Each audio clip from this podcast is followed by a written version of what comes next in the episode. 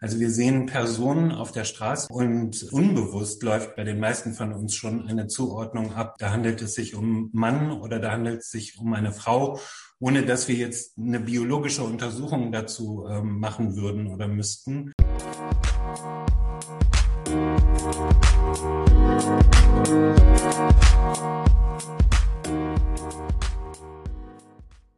Herzlich willkommen zu unserer neuen Folge bei Kinderrechte und Co heute zu unserer Folge Kinderrechte und Rollenbilder.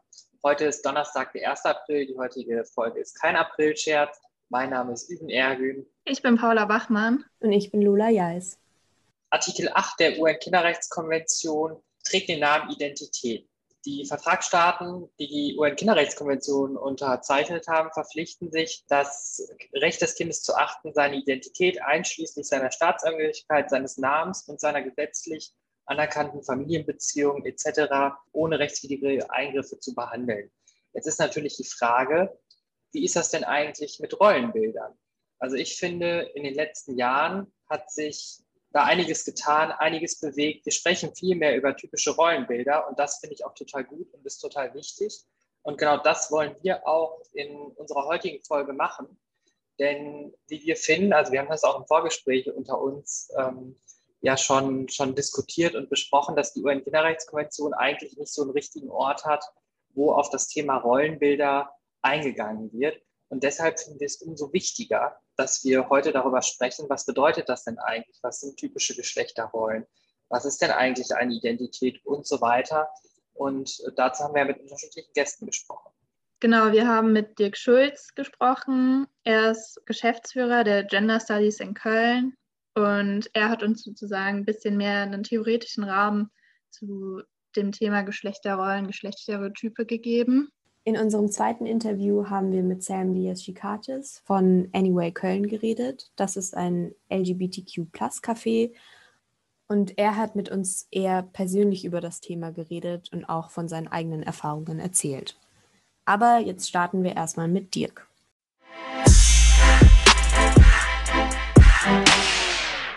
Wir sind hier zusammen mit Dick Schulz. Er ist Geschäftsführer der Gestik Gender Studies in Köln und wir freuen uns total, dass er sich Zeit nimmt, um uns, mit uns ein bisschen über das Thema Geschlechtsstereotypen zu reden. Ja, hallo erstmal und vielleicht magst du dich erstmal ein bisschen selbst vorstellen, wer du bist, was du machst. Okay, ja, vielen Dank für die Einladung und Anfrage. Ich habe mich sehr darüber gefreut. Ich bin Geschäftsführer, wie du gerade schon gesagt hast, von Gestik Gender Studies in Köln. Das ist eine zentrale wissenschaftliche Einrichtung an der Universität zu Köln. Die gibt es seit 2012. Davor war ich am englischen Seminar tätig. Also ich bin Literatur- und Kulturwissenschaftler und ich habe am englischen Seminar die Gender Studies entdeckt und lieben gelernt ähm, und halte sie für sehr wichtig. Aber mein Anspruch ähm, an Gender Studies ist auch, äh, das möglichst an die Leute zu bringen, den Dialog immer wieder zu suchen mit der Öffentlichkeit und auch zu Themen, die hoffentlich die Öffentlichkeit auch interessieren. Und insofern freue ich mich sehr, wenn ich ähm, das machen kann. Vielen Dank. Wie Paula jetzt schon angesprochen hat, unser Podcast heute soll um Geschlechtsrollenstereotype gehen. Kannst du einfach mal zum Anfang erklären, was ist das überhaupt? Was meint dieser Begriff? Mhm. Ja, also die Theorie oder eine wichtige Theorie auch in den Gender Studies ist, dass äh, das, was wir als Männer wahrnehmen und als Frauen wahrnehmen, sehr viel eben damit zu tun hat, ähm, welche Bilder wir verbinden mit Weiblichkeit und mit Männlichkeit. Also wir sehen Personen auf der Straße oder wo auch immer, in welchem Kontext. Und unbewusst läuft, glaube ich, bei den meisten von uns schon eine Zuordnung ab. Äh, da handelt es sich um Mann oder da handelt es sich um eine Frau ohne dass wir jetzt eine biologische Untersuchung dazu ähm, machen würden oder müssten. Ähm, und das zeigt ja schon sehr stark, dass wir Vorstellungen davon haben, Bilder davon haben, was männlich und was weiblich ist. Und äh, zudem auch, dass es, ähm, und das ändert sich ja jetzt auch in den letzten Jahren, aber dass wir sehr in der Zweigeschlechtlichkeit auch verhaftet sind und denken und lesen auch andere Menschen. Und ähm, wenn das verunsichert wird, also wenn wir Personen sehen, die wir nicht sofort einordnen können, ähm, führt das für viele Menschen zu großer Verunsicherung, zu Angst, manchmal ja eben auch zu Aggression und Gewalt. Also Zweigeschlechtlichkeit bedeutet einfach ein Denken Mann und Frau, dieses ganz typische Rollenbild.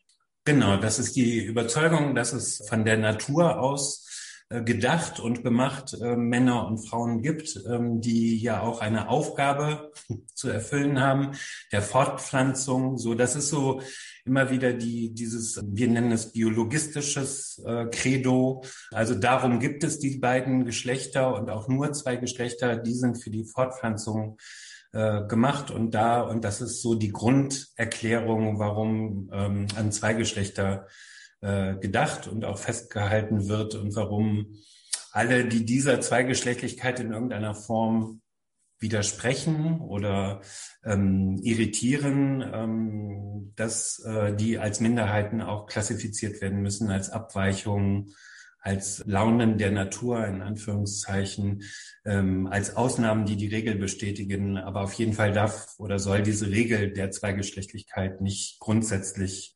hinterfragt werden. Ja, du hast jetzt gesagt, das ist dann die Abweichung oder so. Was genau gibt es denn noch, wenn es nicht nur zwei Geschlechter gibt? Oder was verändert sich denn gerade? Ja, das ist ganz äh, spannend, weil ähm, ich glaube, da gibt es wirklich sehr unterschiedliche Entwicklungen. Also in der Frage von Transpersonen beispielsweise, inwiefern sie die Zweigeschlechtlichkeit bestätigen. Ähm, so kann es ja auch gesehen werden. Also dass Transitionen genau den Grund haben, in das Richtige und das andere Geschlecht äh, überführt zu werden. Und andererseits gibt es aber eben auch Interpersonen, also Personen, die mit uneindeutigen Geschlechtsmerkmalen, nenne ich es jetzt mal in Anführungszeichen, geboren werden es gibt aber auch Personen, die für sich selbst äh, sagen, ähm, sie sind non-binary, ähm, genderqueer. Also es kommen ja auch immer neue Begrifflichkeiten auf die Welt, die eben genau auch nochmal zeigen, wir sind auf der Suche ähm, nach Identitäten, nach Zugehörigkeiten. Wie groß dieser Anteil ist, das, da gibt es auch sicher unterschiedliche Daten und Zahlen zu. Aber es gibt schon immer mehr Menschen, die ähm, sich bewusst machen, warum zweigeschlechtlich, warum soll ich mich als Mann und als Frau überhaupt ähm, klassifizieren lassen? Warum muss ich zum Beispiel, wenn ich eine Reise buche, ist jetzt im Moment in der Pandemie vielleicht auch ein schlechtes Beispiel, aber in manchen Formularen, warum muss ich zum Beispiel angeben, Herr oder Frau? Also diese Frage auch, warum wir immer wieder in die Zweigeschlechtlichkeit ähm, auch gedrängt werden quasi oder danach gefragt wird, obwohl wir diese Frage gar nicht stellen würden und in manchen Kontexten ja auch nun wirklich gar keine Rolle spielen sollte. Und wir haben ja jetzt in Deutschland die dritte Option. Ähm, wenn ich richtig ähm, erinnere, ist das seit 2019 der Fall, dass es jetzt eben auch gesetzlich so ist, dass wir eine dritte Kategorie haben, die divers heißt. Mhm. Im Moment ist es so, dass dort aber nur äh, Personen als divers geführt werden können im Personenstandsregister, die ähm, eine ärztliche Bescheinigung bekommen, dass sie nicht männlich oder nicht weiblich, äh, dass sie sich auch divers nennen dürfen. Was auch nochmal zeigt, äh, interessanterweise finde ich, dass die Frage der Selbstbestimmung damit ja auch nicht äh, gelöst, sondern im Gegenteil eher nochmal Personen deutlicher auch wiederum festgeschrieben werden als das ist die dritte Option und es ähm, wundert mich auch nicht, dass viele Menschen nicht von der dritten Option, sondern vom dritten Geschlecht sprechen. So als gäbe es ein drittes Geschlecht, während ich divers so auslegen würde, in die Kategorie divers könnten alle Menschen gefasst werden, die sich weder männlich noch weiblich identifizieren und auch identifizieren wollen.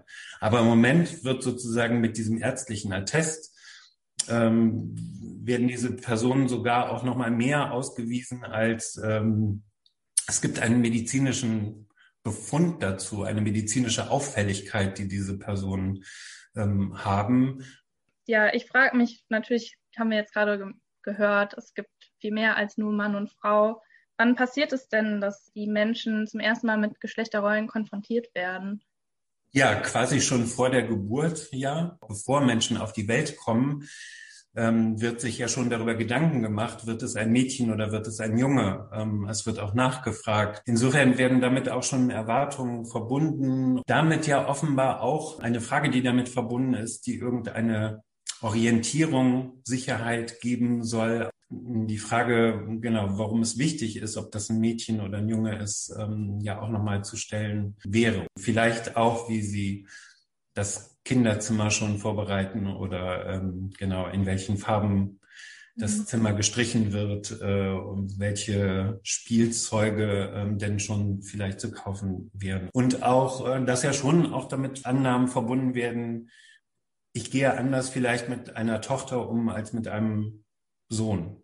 Insofern treffen ganz viele Hoffnungen, Erwartungen, Ängste schon auf die noch gar nicht äh, sich auf der Welt befindenden ähm, Wesen sozusagen ein. Das ist ja total krass, weil man tatsächlich dann nur an dem Geschlecht, also an dem biologischen Geschlecht, total viele Charaktereigenschaften schon voraussetzt oder Vorlieben voraussetzt, was man ja nicht weiß, wenn man die Person, den Menschen ja noch in dem Moment überhaupt nicht kennt. Ja, dann kommen diese Wesen auf die Welt und sehen ja, und das meine ich auch mit Vorbildern, mit, mit Bildern überhaupt, die auf sie einströmen, ähm, die ihnen auch ein Bild vermitteln, wie ist diese Welt strukturiert, geordnet. Also da streiten sich auch die Geister, wann dieses strukturierte Denken sozusagen auch anfängt, wann Menschen damit beginnen, Menschen zuzuordnen, Differenzen wahrzunehmen und nicht nur als Differenzen wahrzunehmen, sondern auch eben als Differenzen, die, die, die, die wichtig sind, also die Gesellschaft nochmal besonders stark strukturieren oder differenzieren. Ähm, das ist ein, ein stetiger Prozess von Geburt an, dass erstmal ja das sehr offene ähm, Menschen sind, die sozusagen dann immer mehr merken, wie funktioniert unsere Gesellschaft und wie sehen Menschen aus, die in bestimmter Art und Weise agieren, wie werden diese sanktioniert, ne? also wofür gibt's Lob, wofür gibt's Tadel, ja, also wie sich Mädchen verhalten sollen, wie sich Jungen verhalten sollen und dürfen. Ähm, das wird, glaube ich, schon sehr früh und auch schon vor Eintritt in den Kindergarten gemacht. Wie geht es denn dann weiter, wenn wir jetzt sagen, zum Beispiel im Kindergarten, die Kinder kommen in Kontakt mit anderen Kindern? Gibt es hier auch schon spezielle Punkte, wo jetzt Geschlechtsrollen, Stereotype ja, wo die Kinder damit konfrontiert werden oder vielleicht, wo sie schon bestimmte Rollen nachspielen. Dann ist es natürlich die Frage auch, das ist auch schwierig äh, sicherlich zu generalisieren, weil je nachdem können im Kindergarten auch nochmal die Horizonte ja erweitert wiederum werden. Je nachdem, wie viele Berührungspunkte, wie viele Identifikationsmöglichkeiten Kinder auch haben. Wenn sie eine Vielfalt und mehr Vielfalt erleben im Kindergarten, ähm, kann das durchaus ja auch zu einer ja, nochmal Erweiterung von Vorstellungen, ach so kann ich auch sein. Ich weiß zum Beispiel, ich habe als Kind auch Vater, Mutter, Kind gespielt im Kindergarten. Ich kann mich da sogar noch dran erinnern. Und da war, wäre zum Beispiel auch die Frage, muss das sozusagen auch immer so geordnet sein, dem in Anführungszeichen biologischen Geschlecht entsprechend? Oder wäre das nicht auch genau ein Spiel, ähm, in dem wir spielen können und spielerisch damit umgehen können, was heißt das denn ähm, Vater, Mutter, Kind? Also das ist ja auch ein sehr traditionelles und immer wieder herbei hervorgerufenes ähm, Idealbild von, wie wir uns Familien vorgestellt haben, teilweise immer noch vorstellen. Aber ich sag mal, wenn das Kind in, in, in den Kindergarten kommt, wo eben tatsächlich Patchwork-Familien ihre Kinder, Regenbogenfamilien ihre Kinder in den Kindergarten bringen und diese Kinder dann auch nochmal sehen, dass es eben äh, sehen, dass Vater, Mutter, Kind eine Möglichkeit auch von vielen ist, ähm, kann es sicherlich auch nochmal zu einer ähm, zu einer Öffnung ähm, führen. Also das wäre jetzt sowieso, glaube ich, allgemein mein ähm, mein Dafürhalten. Je vielfältiger die Erfahrungswelt, äh, ist, in der Kinder groß werden, desto mehr werden, desto freier können sie sich ja auch werden ähm, in ihrer eigenen Gestaltung. Ja, also nicht zurechtgestutzt zu werden, sondern eher zu erfahren, ähm, es gibt mehr Möglichkeiten und da ist dann die Frage, ne, wer sind die KindergärtnerInnen, die mit den Kindern dann interagieren? Unterstützen die diesen spielerischen Umgang vielleicht auch mit Genderrollen? Oder sagen sie auch, du kannst doch jetzt nicht äh, zu einem Jungen mit Puppen oder warum spielst du mit Puppen? Also was wir dann als untypisches, äh, geschlechteruntypisches Verhalten wahrnehmen würden, dass wir das gar nicht kommentieren. Wir müssen es auch nicht fördern und unterstützen. Also das ist auch manchmal so ein Vorwurf oder so ein, so ein ähm, Vorurteil, ähm, dass jetzt gerade auch Leute aus den Gender Studies versuchen, Leute zu verbiegen, sondern im Gegenteil. Also ich muss auch nicht kommentieren, ähm, wenn ich ein Kind etwas tun sehe, was ich jetzt unerwartet finde für das biologische Geschlecht, was ich dem, diesem Kind irgendwie ähm, zuweise. Und insofern kann der Kindergarten äh, ein Ort sein, ähm, der Erweiterung Erfahrungs, von Erfahrungswelt und von Vorbildern ja auch und kann auch nochmal hm, andere Formen von Familie vielleicht äh, erfahren oder kennenlernen. Da würde ich mir eben wünschen, ähm, dass KindergärtnerInnen zum Beispiel darauf acht äh, geben, dass sich die Kinder dort auch frei betätigen, frei entfalten können. Selbstverständlich immer so bei Gewalt hört es auf, aber ähm, die Möglichkeit, mit verschiedenen Angeboten umzugehen und zu spielen und ähm, ja, sich eben auch nicht äh, den Stereotypen immer wieder ähm, hinzugeben oder das zu fördern. Also und Jungen dafür zu loben, wenn sie gut Fußball spielen können oder mit dem Ball umgehen können äh, und Mädchen, wenn sie hübsch sind. Und ich kann ja vielleicht auch mal den Jungen dafür loben, dass er hübsch ist und das Mädchen dafür, dass es äh, gut mit dem Ball ähm, umgehen kann und gut Ball spielen kann. Ja, ich finde das total interessant, dieses Beispiel mit dem Mutter, Vater, Kind. Das ist auch, ich kenne das auch von mir selbst. Man, man nimmt es einfach so hin und dass man da selbst total auch diese Zweigeschlechtlichkeit selbst irgendwie ein Stück weit reproduziert. Total interessant und auch mit den ErzieherInnen, dass auch die eben darauf achten sollten oder eben teilweise Sachen zum Beispiel unkommentiert lassen sollten, sondern einfach die Kinder spielen lassen, wie sie halt möchten. Und ähm, ich frage mich, wie es dann später in der Schule mit den LehrerInnen zum Beispiel, weil in der Schule gibt es ja auch schon eher klare, festere Strukturen.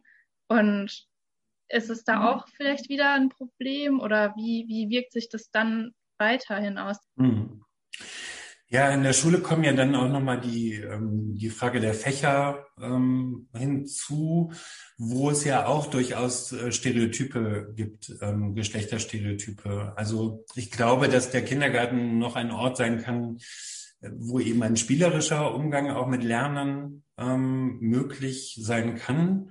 Äh, in der Schule geht es ja dann schon sehr früh auch um Leistung, um Noten. Das führt natürlich auch zu, ähm, zu Druck, der auch nochmal größer erfahren wird, sicher in der Schule. Ähm, und dann, ähm, also die Klischees, dass äh, Jungs gut in Mathe, in, in den Naturwissenschaften sind und im Sport vielleicht eben auch und Mädchen dann in den Sprachen oder in Kunst und Musik vielleicht. Und das wären wieder so Momente, also wo die Frage ist, also wie reagiert das Umfeld darauf, wenn eben Mädchen sehr gut in Mathematik sind und wird das gefördert, wird es unkommentiert gelassen? Also wo werden da auch Weichen gelegt? Und da ist äh, ja auch nochmal die Frage der, der freien Entfaltungsmöglichkeit, weil leider ja eben zum Beispiel Männlichkeit, da geht es sehr auch oft um, um Physis, die körperliche Ertüchtigung sozusagen und ein Junge, der schlecht in Sport ist. Also da kenne ich auch viele Geschichten, ja, dass er auch grausam manchmal ist, äh, dass gewählt wird, hm, wer in eine Mannschaft kommt. Und da gibt es ja traumatische Geschichten von und besonders eben von Jungen, die dann zum Schluss als Letzte gewählt werden. Und wenn sie dann noch ähm, später gewählt werden als Mädchen, zum Beispiel, dass, dass das als Schmach auch fast so wahrgenommen ist, weil das so verinnerlicht ist, dass Jungens stark und, und sportlich sein sollen und müssen. Ja, und dass ein Junge zum Beispiel, der, der gerne tanzen möchte, also Gymnastik, Tanz, äh, kann ich mich auch dran erinnern, gab es im, im Sportunterricht. Aber die Jungen, die das wollten, ähm, hatten einen schweren Stand. Und es wurde nicht unkommentiert gelassen. Hier wäre auch wieder wie im Kindergarten das Schönste, die Menschen äh, in ihrer Entwicklung zu unterstützen, in ihrer Entfaltung zu unterstützen, ihnen Angebote zu machen und auf jeden Fall ähm, mit ihren Talenten und Interessen ähm, zu fördern und mitzugehen und nicht äh, aufgrund von geschlechtlichen Zuschreibungen ja zu unterstützen, dass sie sich eindeutig in eine typische Weiblichkeit oder typische Männlichkeit hin entwickeln. Aber die, die Frage da auch der Vorbilder und dass sehr oft das so gesehen wird, ah, okay, klar, Lehrerinnen, dann können das nur Vorbilder für Mädchen sein und, ähm, und auch Mädchen eher fördern und unterstützen. Also warum muss das so sein? Warum können sich nicht Jungen auch mit der Lehrerin äh, identifizieren? Also was machen wir da auch wieder daran fest und, und wie, wie führen wir da auch selber ähm, hin, dass Identifikationsfiguren sozusagen auch immer das eigene Geschlecht ähm, repräsentieren ähm, sollen und, und müssen. Was ich mich dabei frage, ist, warum ist es denn so, dass zum Beispiel wir haben jetzt schon vom Anfang an gesagt, Eltern bestimmen schon vorab mit der Farbe des Zimmers oder thematisieren immer wieder das Geschlecht oder auch die LehrerInnen. Was vermutest du, warum das immer wieder reproduziert wird? Weil wenn man das so hört, klingt es für mich ziemlich schlüssig, dass doch eigentlich ganz einfach sein sollte, die Sachen unkommentiert zu lassen. Jede, jeder soll doch bitte so machen, wie er möchte. Warum ist das denn so, dass es immer noch oder halt sehr oft Thema irgendwie wieder wird? Hm. Ja, es ist natürlich eine sehr elementare Frage und ähm, die Antwort darauf ist gar nicht so einfach. Ähm, mir erscheint es, dass wir ähm, wirklich mit dieser Zweigeschlechtlichkeit ein so starkes Konstrukt geschaffen haben, ähm, was ähm, eigentlich natürlich sein und ja auch behauptet wird, dass das eine natürliche Ordnung ist, diese Zweigeschlechtlichkeit. Ähm, und warum müssen wir sie genau, aber dann immer wieder heraufbeschwören ähm, und immer thematisieren, wenn sie so natürlich wäre, müssten wir sie nicht immer wieder behaupten oder immer wieder genau bei Abweichungen, bei sogenannten ähm, scharf oder hart oder lächerlich machend darauf reagieren. Was da die Bedrohung, äh, das Bedrohungsszenario ist, das kann ich eben auch nicht gut, ähm, auch deswegen nicht so gut kommentieren, weil ich selber das unterstütze, also immer wieder auch zu irritieren, zu spielen das elastisch zu halten, weil ich glaube, ähm, dass wir so viel mehr sein könnten und werden könnten, äh, wenn wir uns lassen würden. Aber ich glaube, also das eine ist, es macht Menschen Angst vor einer gewissen Grenzenlosigkeit auch und, und Desorientierung. Also wir haben uns sozusagen eingeschrieben in die Geschichte, in unsere Gesellschaften, dass Geschlechtsidentität ein wesentliches Merkmal unseres Seins und unserer selbst auch ist, dass wenn da Abweichungen eben vorkommen, dass das sehr schnell auch tatsächlich so eine pathologische, also nicht umsonst, ne, medizinisches Attest, also in viele Abweichungen ähm, werden und wurden lange ja auch pathologisiert. Also, dass die Frage so, ist das krank? Was daran ist krank? Was ist eine Abweichung? Es werden immer noch Untersuchungen gemacht, ob das Gendefekte, Genmutationen sind, die Menschen auch beispielsweise homosexuell machen. Wir sind obsessiv damit geworden, glaube ich, immer wieder diese Zweigeschlechtlichkeit bestätigen zu müssen. Also ich glaube, wirklich eine Grundangst ist, dann gibt es kaum noch etwas, an das wir uns orientieren oder an dem wir uns orientieren können und festhalten können. Und ich glaube eben tatsächlich auch, weil wir auch wiederum konstruiert haben, dass alles, was deutlich abzuweichen scheint von der Zweigeschlechtlichkeit, hm, entweder homosexuell, also schwul, lesbisch, queer, ähm, trans, das muss alles ausgelagert werden und wenn ich Abweichungen an meinem Kind feststelle, schwingt damit auch die Angst mit, oh, mein Kind könnte ein Teil dieser Regenbogenidentitäten werden, was zum einen nochmal zeigt, wie wirksam diese Konstruktion ist, Abweichungen deutliche von Geschlechterstereotypen die haben wir an die Personen ausgelagert, die, die irgendwie anders sexuell oder anders geschlechtlich eben sind. Die fassen wir da zusammen.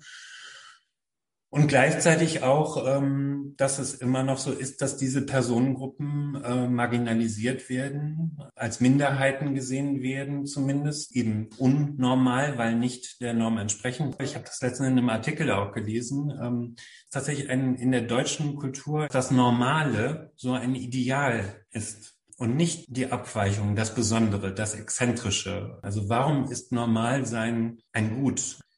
Aber dieses beunruhigende Gefühl, ähm, wenn, wenn die geschlechtliche Identität in Frage gestellt werden kann, was ist dann überhaupt noch sicher in dieser Welt?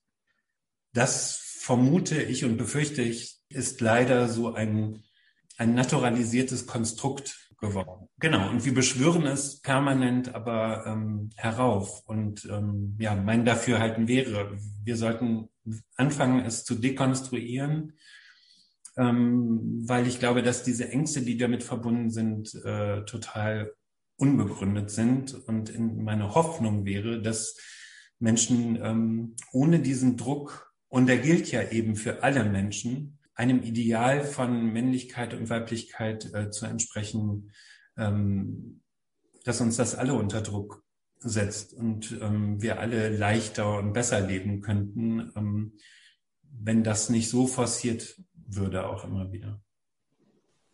Da wollte ich jetzt auch, also genau zu dem Punkt einmal nachfragen, was ist denn die Problematik daran, an dieser Zweigeschlechtlichkeit? Warum ist es so schwierig für unsere Gesellschaft? Die Zweigeschlechtlichkeit wird begründet damit, hm, dass sie der Fortpflanzung dient. So. Damit haben Menschen eine Erklärung, Begründung gefunden, die ja gesellschaftserhaltend auch sein soll. So, ich glaube, das war lange der, der Leitgedanke dabei.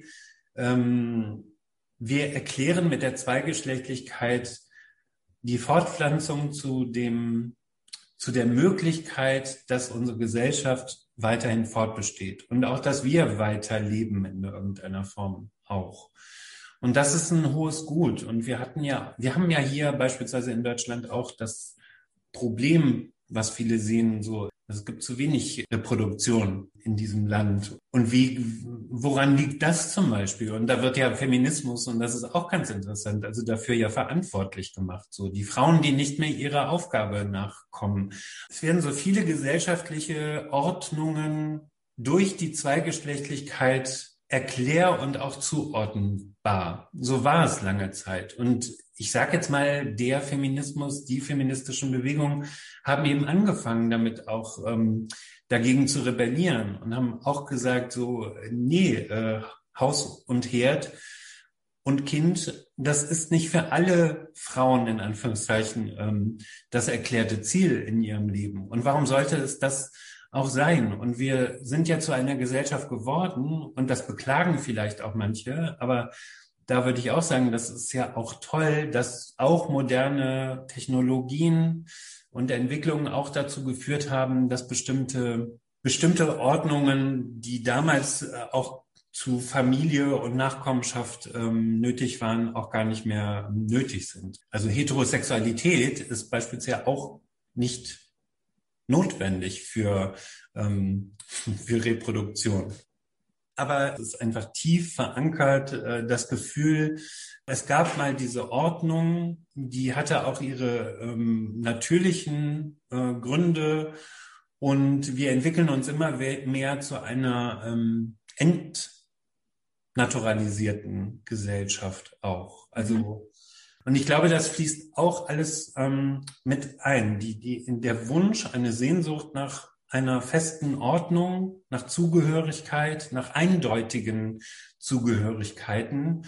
Und wenn jetzt auch noch die geschlechtliche Zugehörigkeit nicht eindeutig wird, dann verlieren wir etwas, das offenbar jahrhundertelang für unsere Gesellschaft zu funktionieren ähm, schien. Ja, also man verliert in Anführungszeichen was, aber auf der anderen Seite für Kinder, für, für uns, für Menschen ist es ja auch eben nicht, uns fällt jetzt was weg und wir wissen nicht, also das ist vielleicht die Angst vieler Menschen, aber andererseits gibt es auch ganz viele Menschen, die jetzt sich endlich frei entfalten können. Und wenn in der Pubertät oder auch im Auswirkungen im Erwachsenenalter, wenn halt eben es weg von dem Zweigeschlechtlichen geht und hin zu dem, es, es wird kein Thema mehr, was, was das auch für Freiheiten und positive Dinge bringt.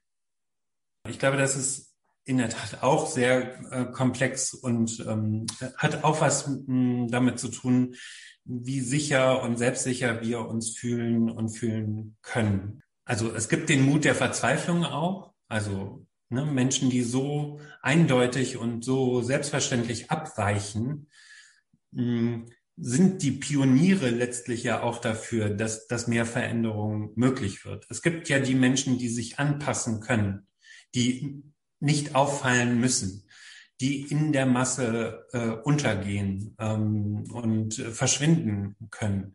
Und es gibt Menschen, denen das nicht so gut ähm, möglich ist. Manche können sich trö oder finden Trost oder Ruhe und, und, und ähm, Gewissheit nicht aufzufallen und empfinden das als, äh, als was Gutes vielleicht auch oder da überwiegt ähm, der positive Effekt davon.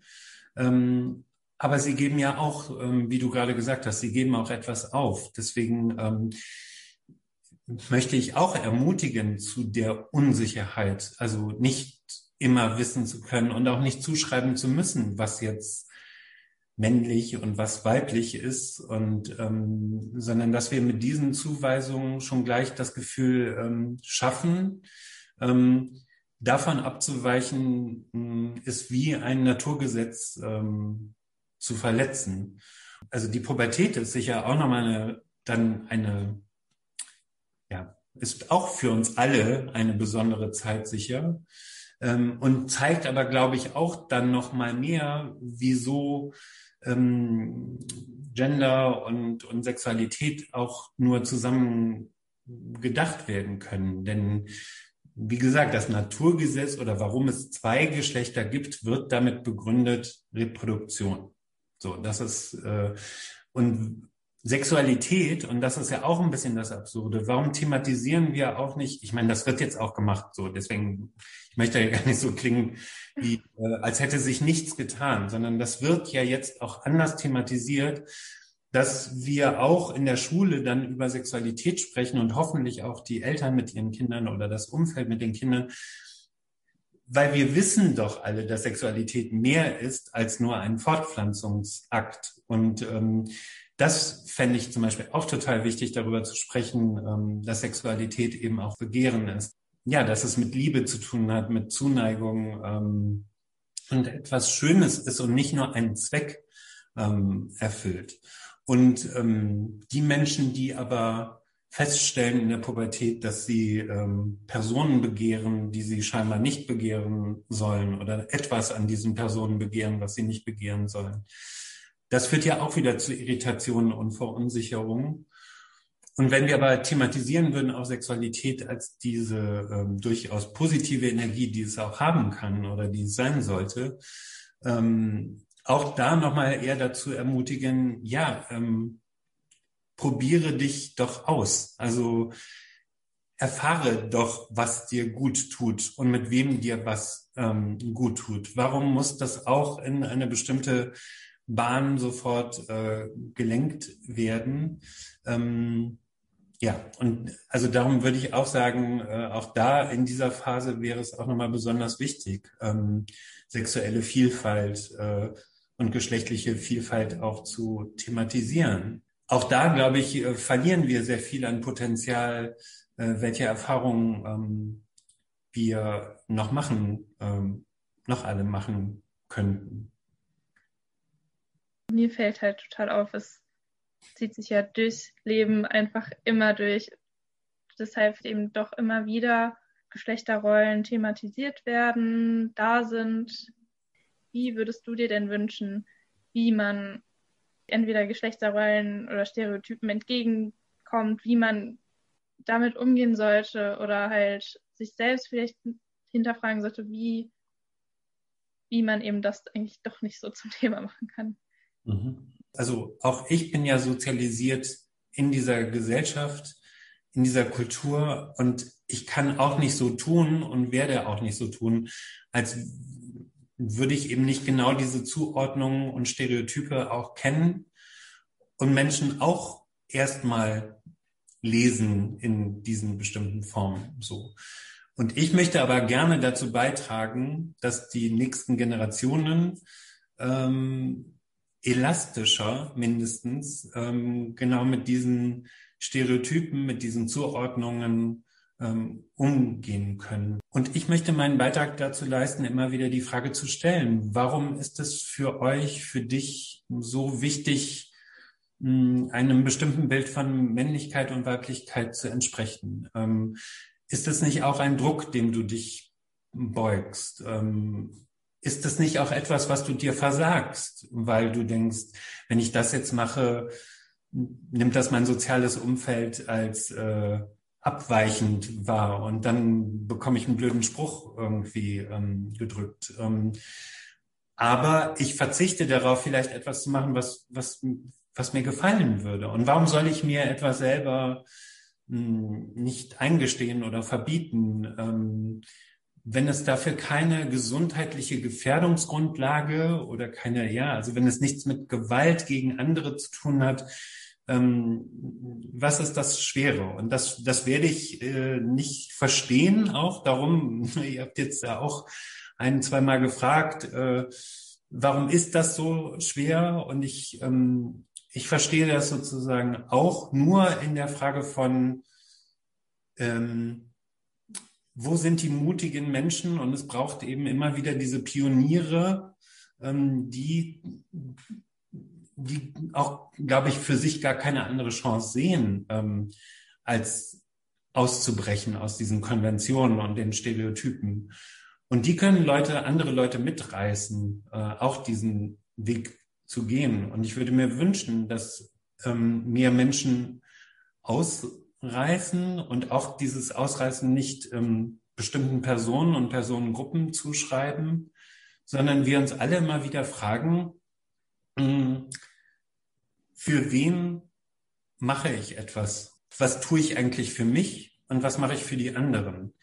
Und herauszufinden, und das verlernen wir, fürchte ich, ein bisschen dadurch, dass wir immer wieder auch ähm, gezwungen werden, uns mit diesen Stereotypen zu befassen, dass wir merken, wir werden gelobt, wenn wir, wir werden eher gelobt dafür, wenn wir bestimmten Stereotypen entsprechen, so, weil dann sind wir ein richtiger Junge oder dann sind wir ein richtiges Mädchen. Auch das schon richtig. Ähm, da ist so viel in Sanktionieren auch, ähm, auch von Menschen drin, ähm, was es natürlich schwer macht, auch ähm, da ähm, auszubrechen. Aber ich möchte sozusagen alle Menschen ähm, immer wieder ermutigen, also die Frage an andere zu richten, warum es für sie wichtig ist, äh, Menschen einzuteilen und auch in solche Schemata zu pressen ähm, und auch sich selbst zu fragen, mache ich das jetzt, weil ich gefallen will, weil ich ähm, dazugehören will und was ist der Preis ähm, dafür? Und wie gesagt, ich möchte das auch verstehen, dass das soll nicht klingen, als sei das total einfach. Ähm, und das äh, sozusagen auch nicht ich jeden Tag ähm, das jetzt auch immer rebellieren würde gegen das, gegen die Zweigeschlechtlichkeit. Ähm, aber als so starres System ähm, verstehe ich auch, verstehe ich das auch nicht, warum wir es brauchen sollten oder müssten und würde auch eher ermutigen und deswegen auch Eltern äh, und, und LehrerInnen und, und KindergärtnerInnen und, und alle Menschen, die gerade beim Aufwachsen von Menschen, diese Menschen begleiten, ähm, sie zu ermutigen, ihren individuellen Weg ähm, zu gehen. Und es ist äh, völlig in Ordnung, ähm, sich erstmal für viel ähm, zu interessieren, auch schon vielleicht früh zu wissen, was sie nicht interessiert. Ähm, und dass die Bewertung, ob etwas männlich und weiblich ist, bedeutungslos werden sollte. Ja, ich finde es super, wie du das sagst, weil es ist ja eigentlich genau das, was wir auch unseren HörerInnen gerne mitgeben würden. Einfach aufhören, die Leute in die Schubladen zu stecken und ihnen einfach die Möglichkeit geben, sich frei zu entfalten. Und das gilt ja für jeden, das gilt für Eltern, für ErzieherInnen, für LehrerInnen, aber auch wenn man noch in die Schule geht, damit, dass man seinen MitschülerInnen einfach die Freiheit lässt, so zu sein, wie man mag und nicht alles gleich negativ oder positiv irgendwie beurteilen zu müssen. In dem Sinne, ich weiß nicht, Paula, hast du noch was zu sagen? Nee, außer vielen Dank.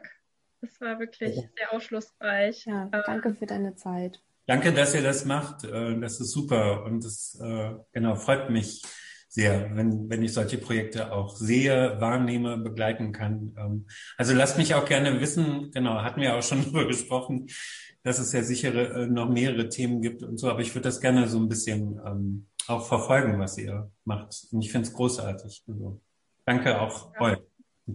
Danke. Dankeschön. Ja, ich hoffe, ihr habt aus dem Gespräch, aus dem Interview was mitnehmen können und wisst jetzt ein bisschen besser Bescheid, über Geschlechter, Stereotype und wie man vielleicht auch diese für sich selbst und im Allgemeinen auflösen kann. Dann können wir gleich mit dem zweiten Interview weitermachen. Mit Sam haben wir ein etwas persönlicheres Gespräch geführt, und zwar darüber, wie es ist, in einer Gesellschaft zu leben, in der man nicht in die Rollenbilder reinpasst, in der man nicht in das zweigeschlechtliche Bild reinpasst und er hat uns von den Leuten erzählt, mit denen er täglich zusammentrifft und aber auch aus seinem eigenen Leben.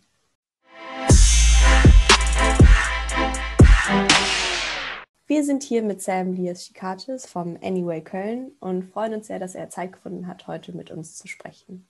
Am besten stellst du dich einfach selber einmal kurz vor. Ich freue mich sehr, dass ihr mich eingeladen habt oder uns angefragt habt. Ähm, ich bin Sam Lias, meine Pronomen sind er, ihm oder they, them. Ich bin 31, komme aus dem äh, schönen Thüringen und bin trans und nicht binär. Ja, hallo. Magst du vielleicht kurz mal erklären, was das Anyway Köln ist und was du da vielleicht auch machst? Das Anyway ist ein Raum in Köln für junge, lesbische, schwule, bisexuelle, trans, inter und queere Personen zwischen 14 und 27. Ähm, es befindet sich eben im Herzen von Köln im belgischen Viertel und ähm, hat sowohl ein wunderschönes Café, ein, ein Café mit, mit Kicker, Billardtisch, Bar, so ganz klassisch würde ich sagen, äh, wo ganz verschiedene Veranstaltungen auch stattfinden und gleichzeitig sind dort aber auch verschiedenste Projekte, Aufklärungsprojekte, Medienprojekte angesiedelt, die sich eben mit geschlechtlicher Vielfalt oder auch Vielfalt von sexuellen Orientierungen beschäftigen und das irgendwo mit im Thema haben. Ja, ich hatte gelesen, dass du auch für die LGBTQI Beratung für Jugendliche und Erwachsene zuständig bist. Was berätst du denn da? Was gibt es so für Fälle oder wie hilfst du den Kindern und Jugendlichen? Naja, eher Jugendlichen. Uns fragen ganz verschiedene äh, Menschen an aus dem LGBTIQ Plus Spektrum. Das ist jetzt so die Abkürzung der Umbrella-Term ähm, für die verschiedenen Identitäten, die ich äh, gerade äh, schon ausgeführt habe. Und genau, die wenden sich mit ganz verschiedenen Anliegen an uns. Ich habe den Schwerpunkt Transidentität, Fragen zu Transition, äh, Fragen zu geschlechtlicher Identität generell. Und das ist so mein äh, Schwerpunkt. Da kann es natürlich um Themen rund um Coming Out gehen. Da kann es darum gehen, wie finde ich mich selber, stelle ich gerade etwas in Frage oder wo befinde ich mich vielleicht äh, im, im geschlechtlichen Spektrum? Ist bin ich normal? Also das ist tatsächlich eine Frage, die sich ganz viele stellen. Da kann ich mal so sagen, ja, du bist richtig, wenn du dem folgst, was du fühlst und vor allem auch, wenn du das mit anderen Menschen teilen kannst in irgendeiner Form. Wir ähm, reden ja heute in der Podcast-Folge viel über Rollenbilder und wir haben uns gefragt, ob du ein bisschen mehr über deine eigene Erfahrung oder vielleicht auch die Erfahrung von anderen ähm, sprechen kannst. Was ist denn, wenn man eben nicht in diese gesellschaftliche Norm, diese typischen Rollenbilder reinpasst, sich nicht reinfühlt oder sich eben in Anführungszeichen anders fühlt. Was sind da vielleicht auch positive, negative Auswirkungen, wenn die gesellschaftliche Norm auf einen trifft? Ich finde es immer voll wichtig zu fragen, vielleicht, was verstehst du unter Geschlecht oder was verstehen Menschen unter Geschlecht? Weil geschlechtliche Kategorien natürlich irgendwie schon von klein auf, also wirklich von Geburt an oder vielleicht schon vorher ähm, Interaktionen bestimmen, zum Beispiel. Ne? Also auch, wie wird auf Mädchen oder auf Jungs Stereotyp reagiert. Was bekommen die zum Spielen? Also es gibt ja diese Baby-X-Experimente, wo je nachdem, wie die Kinder gekleidet sind, also Babys gekleidet sind, äh, dementsprechend Klischee-Spielzeug auch gereicht wird, eben in der festen Vorstellung, äh, das ist das, was das Kind möchte. Bei Baby-X-Experiment sind aber die äh, Kleider vertauscht. Das heißt, ähm, es gibt danach so einen Aha-Moment, ach krass. Und ich glaube, das ist auch noch besonders spannend, inwieweit formen erwachsene Menschen auch die, die Klischees oder die Rollenbilder, die wiederum auf, auf Kinder und Jugendliche ähm, projiziert wird. Wenn so ein Rollenbild nicht entsprochen wird, genau, dann sind es ganz oft Irritationen, die ausgelöst werden. Also es gibt natürlich auch Unterschiede, je nachdem, wie das Umfeld dementsprechend reagiert auf vielleicht so einem Ausbruch, auf so einem stereotypen Rollenbild. Und das kann natürlich äh, ganz verschieden aussehen da ändert sich natürlich auch viel, ne? Und die Kategorien verbreitern sich. Es ähm, kommen zusätzliche Kategorien hinzu zu männlich, weiblich, äh, nicht binär, genderqueer, genderfluid. Das sind vielleicht Begrifflichkeiten, die wir uns noch viele aneignen müssen oder die sich gesellschaftlich auch noch äh, viel angeeignet werden müssen. Aber da passiert auf jeden Fall was. Wie kann denn so ein Ausbruch aus Genderstereotypen dann aussehen? Äh, ich würde sagen, da habe ich vielfältige Beispiele erlebt. Also es gibt, wenn ich jetzt zum Beispiel einen, einen schwulen jungen Mann denke, der auch beschreibt, dass er Vorlieben hatte, die Stereotypen männlichen, ich sage jetzt mal Anführungsstrichen, äh, Verhalten irgendwie vermeintlich widersprechen. Das heißt, äh, sensitiv zu sein, irgendwie rosa und Glitzer toll zu finden und sich auch eben in der schwulen Community so ein Stück weit äh, wiederzufinden.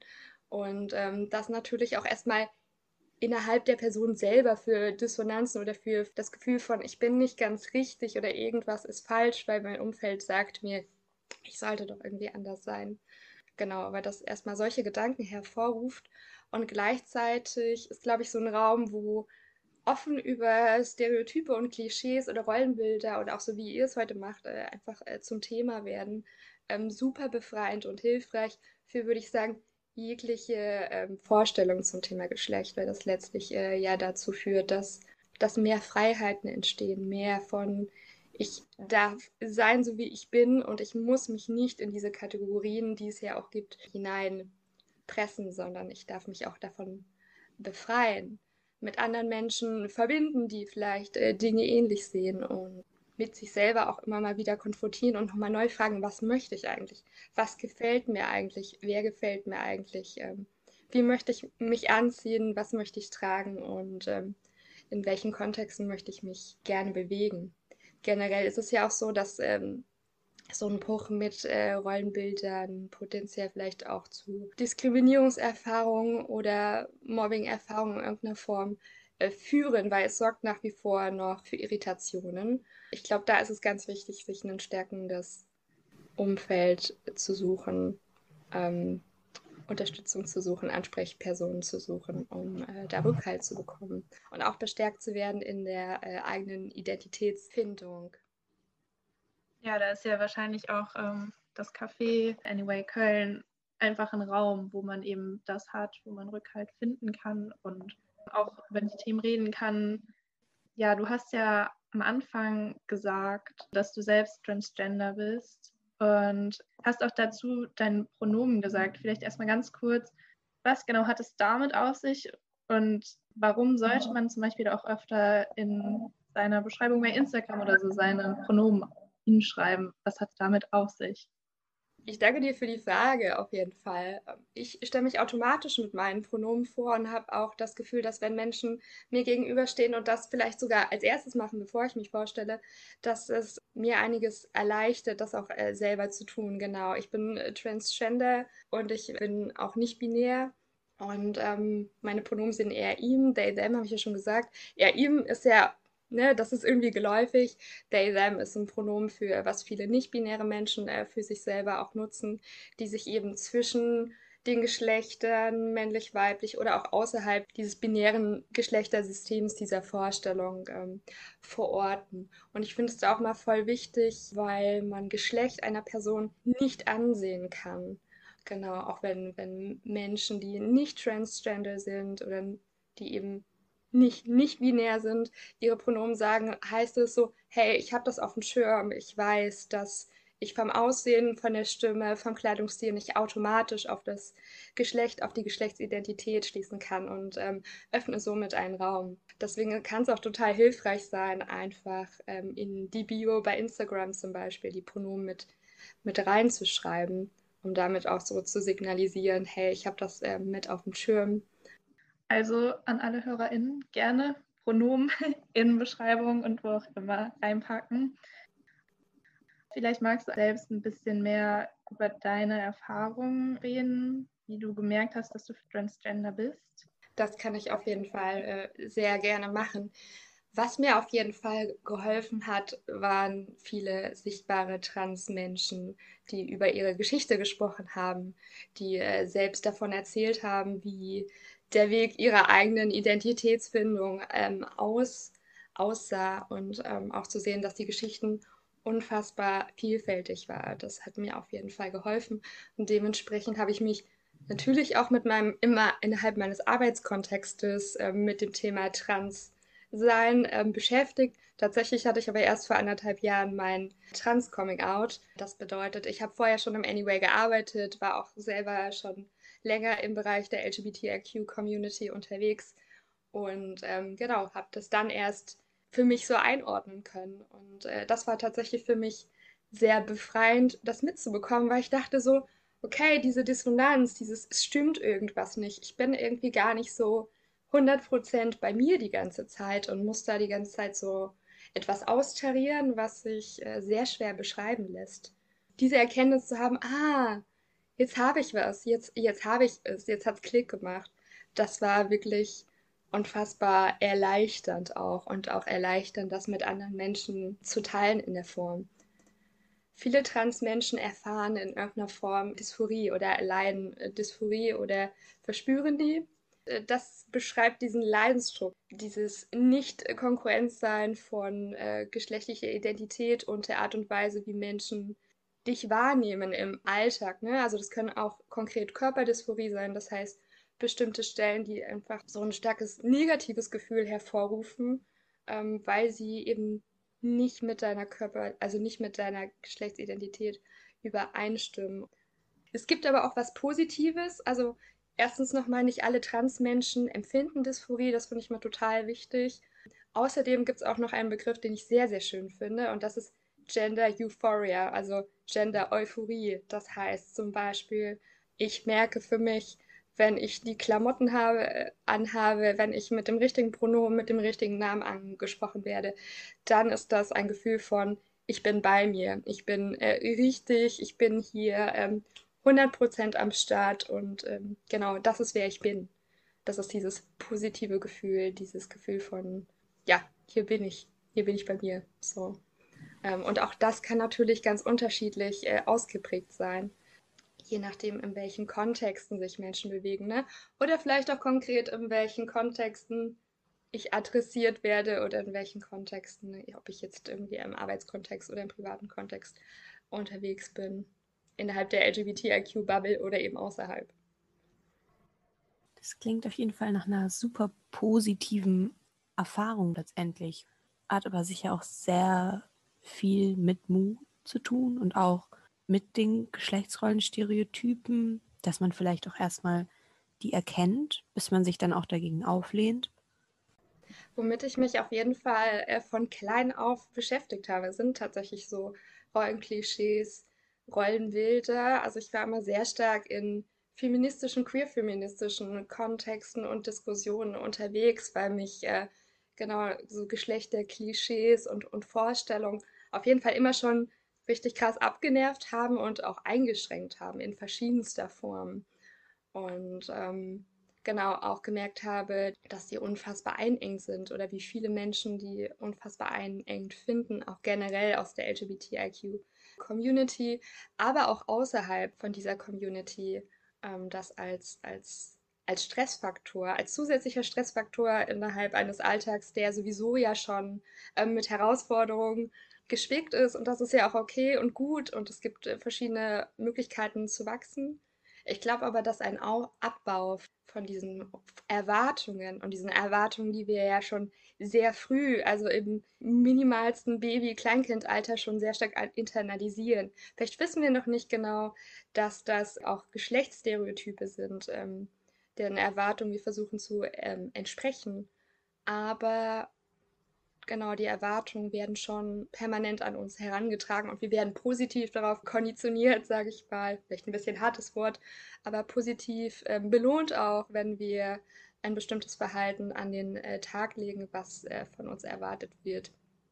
Deswegen umso wichtiger, darüber zu sprechen und ähm, ja, vielleicht auch so ein Stück weit uns zu befreien von diesen, von diesen Schranken, ähm, die mit denen wir täglich ja auch konfrontiert sind, ne? sei es durch die Werbung klassischerweise, aber auch durch Kinderbücher, die wir von klein auf vorgelesen bekommen. Also natürlich gibt es da, was heißt natürlich, es gibt die Prinzessin und es gibt den Ritter.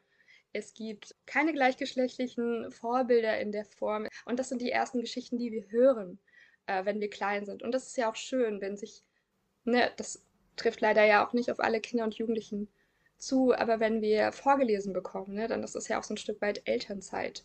Dann ist das auch was, was Schönes, ähm, was Interaktives in der Form, ein füreinander Zeit nehmen.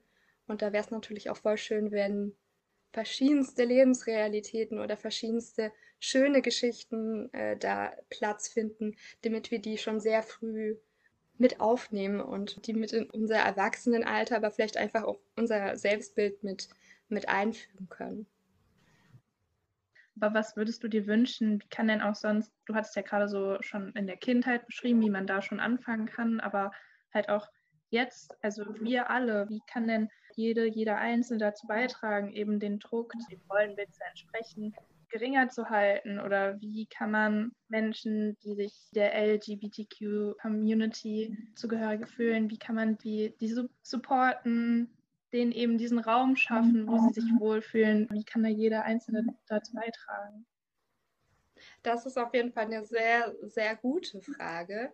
Ich glaube, dass so ein persönliches Hinterfragen, was sind die äh, Geschlechterstereotype, die ich reproduziere, ne? also die ich auch vielleicht wieder, also reproduzieren im Sinne von, ähm, ich weiß, dass es die gibt und erwarte das aber auch äh, von anderen. Also das zu hinterfragen oder inwieweit passiert das äh, bei mir persönlich und passiert das vielleicht auch in äh, täglichen Interaktionen. Ich glaube, das kann total hilfreich sein, sich vielleicht auch so ein Stück weit selbst davon zu befreien und äh, selbst ehrliche Fragen zu stellen. Natürlich ist es auch voll schön, wenn man feststellt, ah, okay, das entspricht vielleicht einem bestimmten Klischee, aber ich finde es trotzdem voll nice, dann go for it. Also das heißt ja äh, nicht, dass, ähm, dass man nicht das machen und anziehen darf, was einer Person persönlich gefällt, auf keinen Fall. Aber es geht darum, sich klarzumachen, dass es kein muss ist oder auch wenn das vielleicht gesellschaftlich anders suggeriert wird oder von der Werbung anders suggeriert wird, dass es eine persönliche Entscheidung sein sollte. Ähm, genau, und auch mit dem Gefühl, die bewusst für sich äh, zu treffen. Ich glaube, das ist super hilfreich und hilft wiederum auch anderen Menschen die Freiheit zu lassen, das zu tragen, sich den Nagellack drauf zu machen, egal welches Gender. Ähm, und auch einfach atmen zu lassen und Freiraum zu lassen. Im Kontext vom Support von LGBTIQ-Personen im Speziellen ist, denke ich, immer ein Zuhören, ähm, vielleicht auch ein, hey, ich habe da mal eine Frage, ähm, wie kann ich dich persönlich supporten? Auch, auch nicht verkehrt. Generell dieses Gefühl von, hier darf ich sein, also ich selbst als LGBTIQ-Person oder als eine Person der Community ähm, finde es immer hilfreich und schön, wenn ich einfach so einen Raum habe, in dem ich das Gefühl habe, ich werde gesehen, ich werde richtig adressiert, ich habe einen Raum zu sprechen, wenn ich möchte. Ich kann aber auch einfach nur da sein und, keine Ahnung, die Atmosphäre genießen. Ja, und ich glaube, das ist so ein Stück weit der Schlüssel für ein, für ein gutes Miteinander und für ein ähm, Durchbrechen von Rollenklischees, von Stereotypen und Erwartungen ähm, zur Befreiung aller oder zur Erleichterung aller? Ja. Vielen, vielen Dank für deine Zeit und für deine Antworten. Ich fand es mega das schöne Gespräch, auch persönlich. Und ja, danke dafür. Ich bedanke mich bei euch. Ja, wir wünschen dir alles Gute.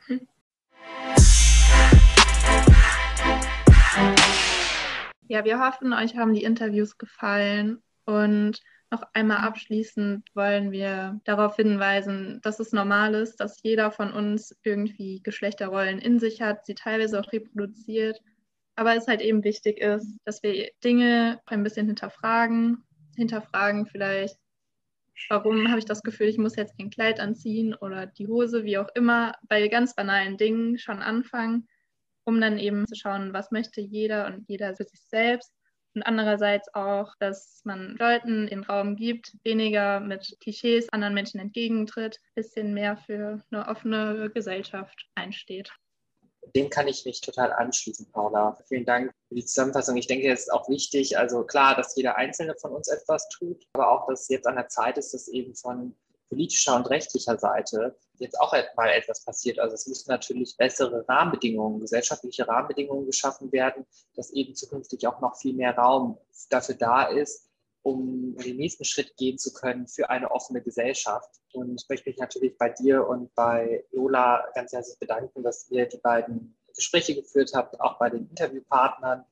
Das war mir äh, eine Riesenfreude und wünsche allen ZuhörerInnen da draußen Jetzt aber erstmal ein frohes und entspanntes Osterfest. Erholt euch gut über die Osterfeiertage, bleibt gesund und wir freuen uns, wenn ihr zu unserer nächsten Podcast-Folge hier bei Kinderrechte Co. einschaltet. Folgt uns auf Spotify, wenn ihr es noch nicht tut, oder auf allen anderen Podcast-Plattformen und habt einen schönen Tag. Bis dann. Ciao. Tschüss.